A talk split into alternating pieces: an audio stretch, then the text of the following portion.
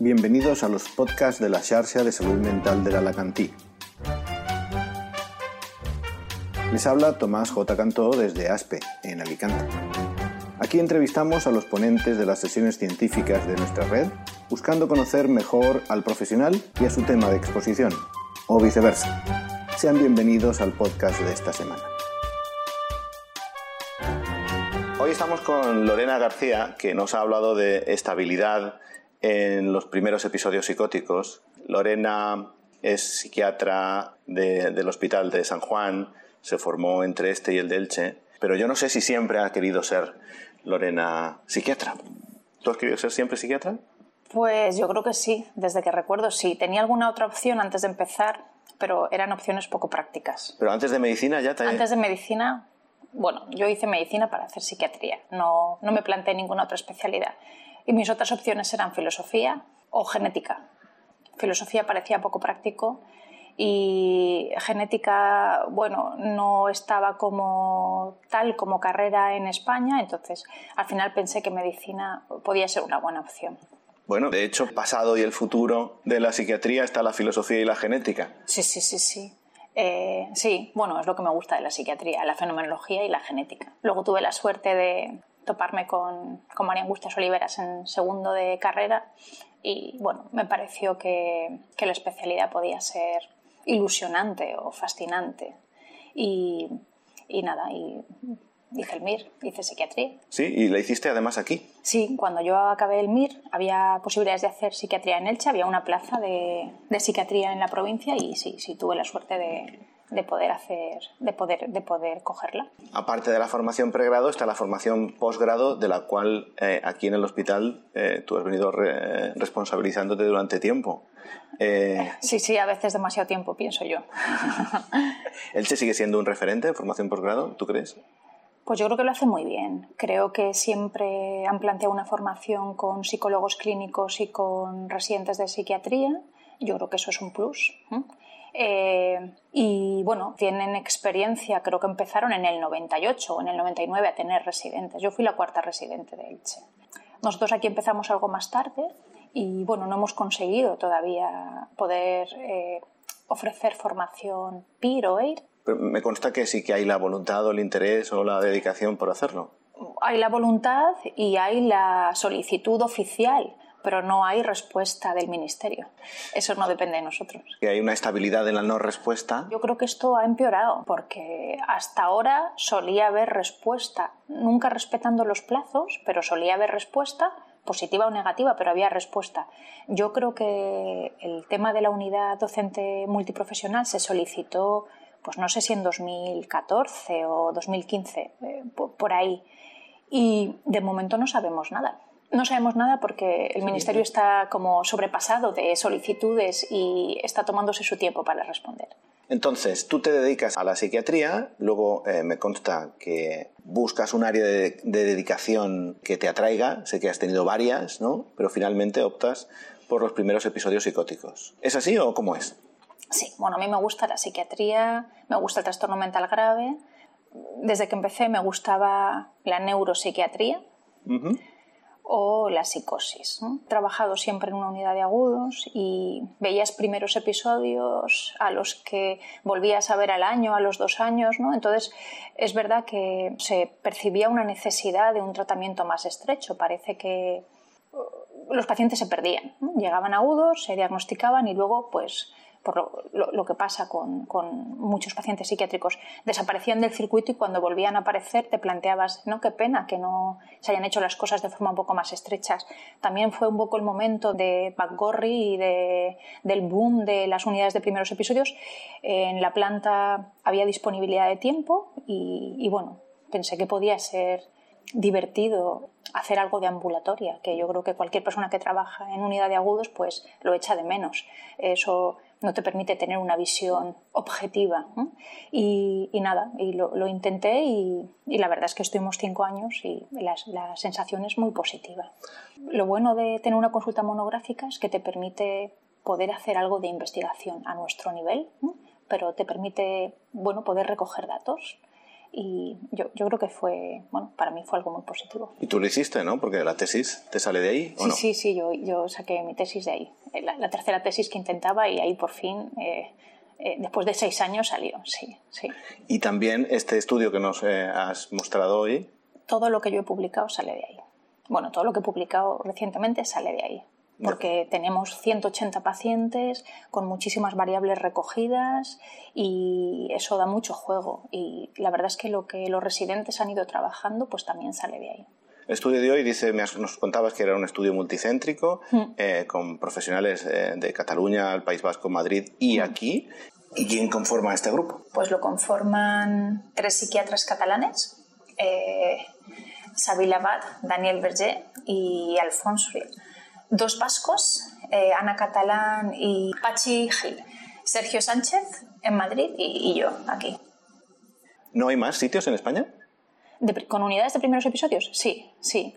Pero bueno, nosotros nos conocimos porque teníamos un poco los mismos intereses y decidimos empezar a trabajar en equipo. Claro que hay más sitios en España, hay muchos más sitios en España cada vez más, pero la verdad es que somos un grupo de gente que trabajamos cómodos juntos y nos apoyamos y no tampoco es fácil eh, quedar eh, estando tan dispersos. Entonces mm, ni hemos ampliado el grupo no, no porque no hayamos querido no, no ha habido posibilidad ni tenemos grandes pretensiones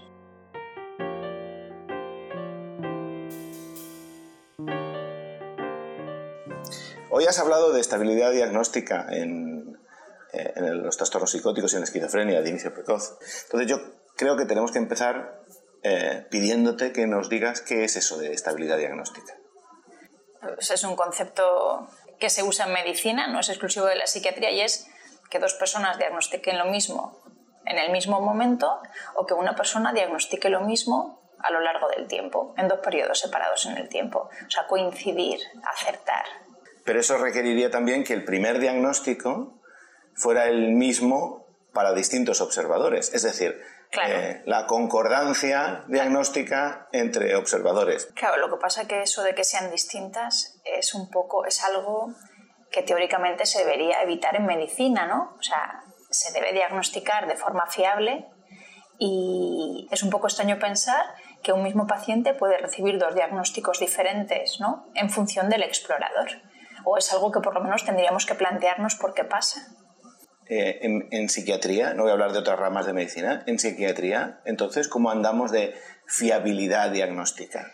Andamos regular, yo creo.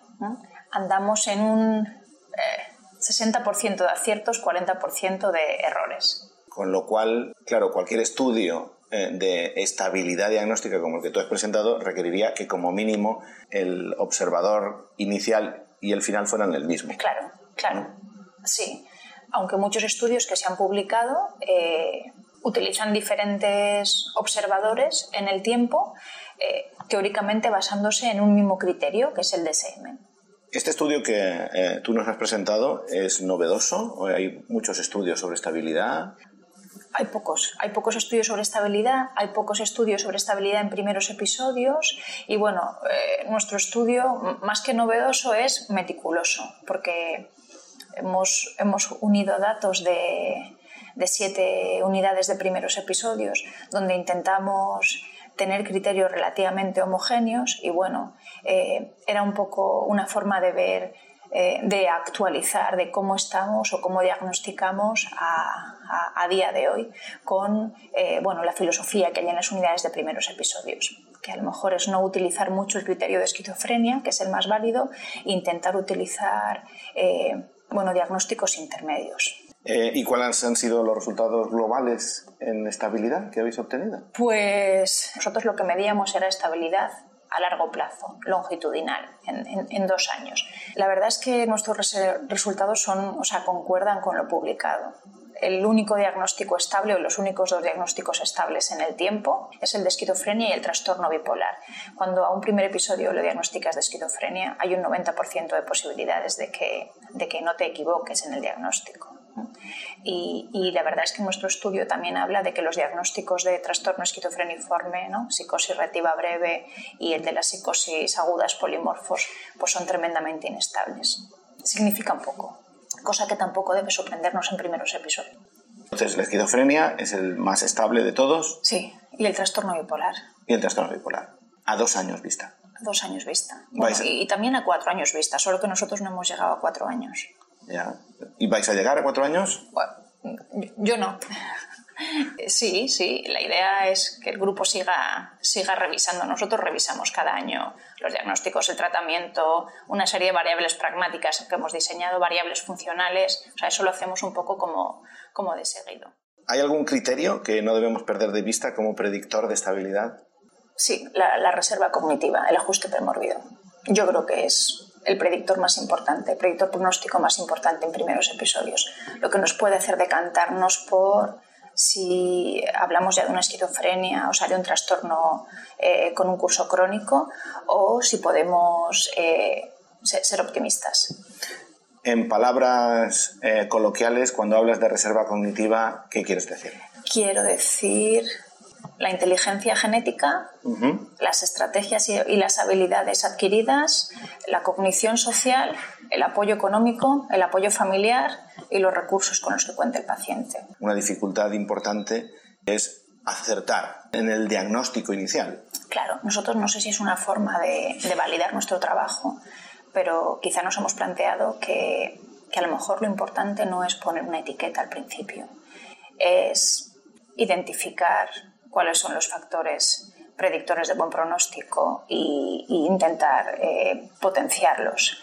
Claro, nuestro estudio lo que concluye es que puesto que en un primer episodio es imposible diagnosticar una esquizofrenia, porque si todo va bien y se, detecta, precozmente, no hay criterios temporales para diagnosticar una esquizofrenia, el resto de los diagnósticos tienen poco que ver con el, con el pronóstico o con el, o con el resultado final. Entonces, a lo mejor hay que dar menos importancia a la categoría o a la etiqueta y más importancia al funcionamiento del paciente.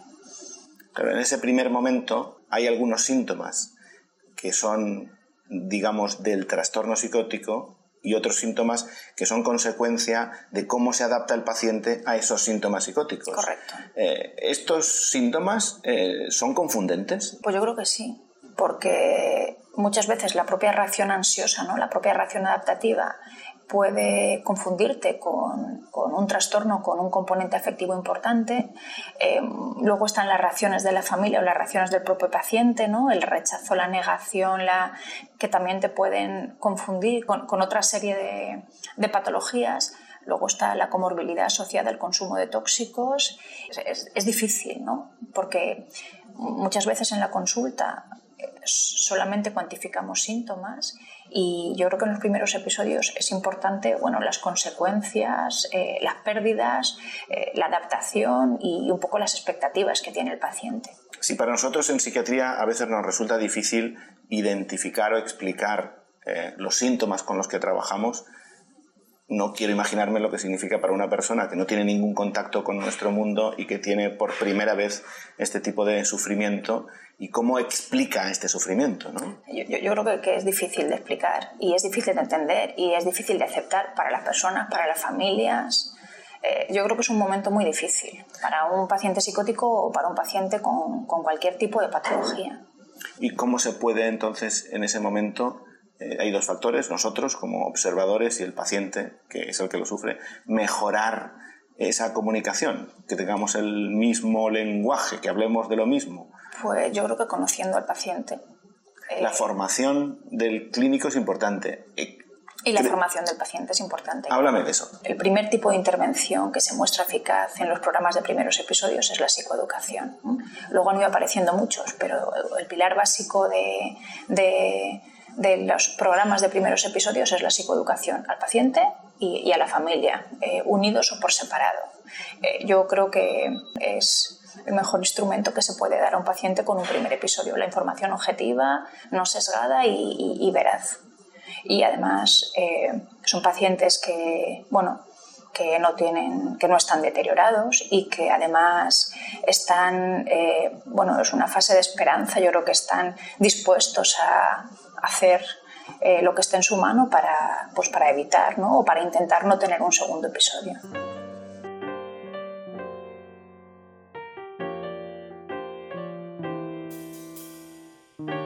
Lorena, yo sé que eres, un, eres muy trabajadora, muy lectora, eh, que te gusta estar con tu familia. Sé muchas cosas de ti, pero quiero que nos las cuentes tú. Primero que te voy a preguntar. No me gusta mucho contar mis cosas, la verdad. Ay. Esto es un pequeño hándicap, pero en fin. Bueno, una cosa sencillita. Un libro, una lectura, una novela.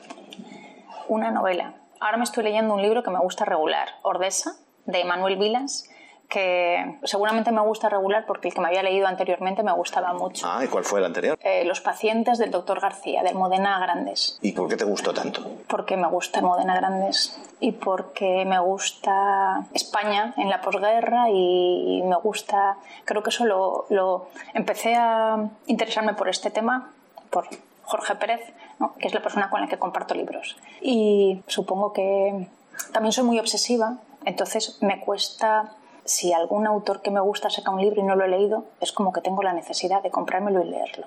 Es verdad que el libro me gustó mucho. A Jorge también le preguntaba qué banda sonora le evocaba el último libro que había leído.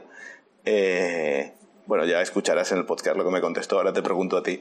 Eh, ¿Este libro eh, de los pacientes del... Doctor García. Doctor García, ¿te evoca alguna banda sonora? Pues quizás sí, pero ni te la puedo tratarear, ni te puedo decir el título, eso no me lo pidas, por favor. Bueno, es casi la misma respuesta que dio Jorge, que dijo que no, que no le evocaba ninguna, así que la, entonces directamente le pregunté por qué, qué, tipo de música le gusta. ¿Qué tipo de música? ¿Qué tipo de música me gusta? A ver, soy muy poco, algo así como muy diverso. Me gusta la ópera, que puedo compartir con poca gente y además en Alicante no hay mucha opción de, de escuchar, pero cuando puedo y hay algo por ahí relativamente cerca voy y me gustan grupos desaparecidos y extinguidos, Rusia en Red y en Mil Maníacos y Lobo Lesbian. Ahora mismo me gusta Lobo Lesbian, es lo que más escucho. Eh, de ahí que tus hijos toquen instrumentos musicales, eh, creo que alguno además muy bien, no sé si alguno o algunos. Uh, mis hijos tocan instrumentos musicales, sí, intentan hacerlo lo mejor que pueden, sí. Bueno, bueno, y alguno creo que ha sido solista o... ¿no? Bueno, mi hija, sí, sí, bueno, mi hija es concertina de una orquesta, ya, stop. ¿Y gustos gastronómicos? Uf, gustos gastronómicos. No sé cocinar. Eh, me gusta comer. Me gusta, por ejemplo, me gusta la comida india, me gusta la comida japonesa y realmente me como cualquier tipo de cosa que me pongan o se prepare. Eso, como como todos los días aquí, eh, tengo aquí la es en el hospital. Aquí es en el hospital, sí. Pues eh, cualquier cosa me parece eh, maravillosa. Vale, pues entonces, cerca de tu casa, es decir, sin, sin, alejarnos mucho de tu casa, ¿qué lugar me recomendarías para ir a, a comer juntos? Pues hay un sitio que está bien, se llama Cult. El otro día comí con Eva está bien. El menú es muy económico. Cult con El cult, el cult, K-U-L-T, ¿vale? El menú es muy económico, es relativamente curioso o especial, es comida saludable y... Y podemos quedar un día. Sí, podemos quedar un día. Pues muchas gracias, Lorena. Ha sido un placer hablar contigo. Bueno, ha sido un placer algo compartido. gracias.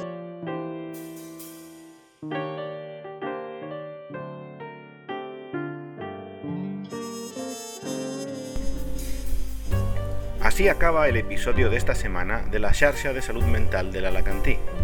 En la descripción del podcast se encuentran los créditos de las músicas que han sonado y también algunos enlaces a documentos de interés relacionados con el tema. Hasta el próximo podcast. Les habló Tomás J. Cantón.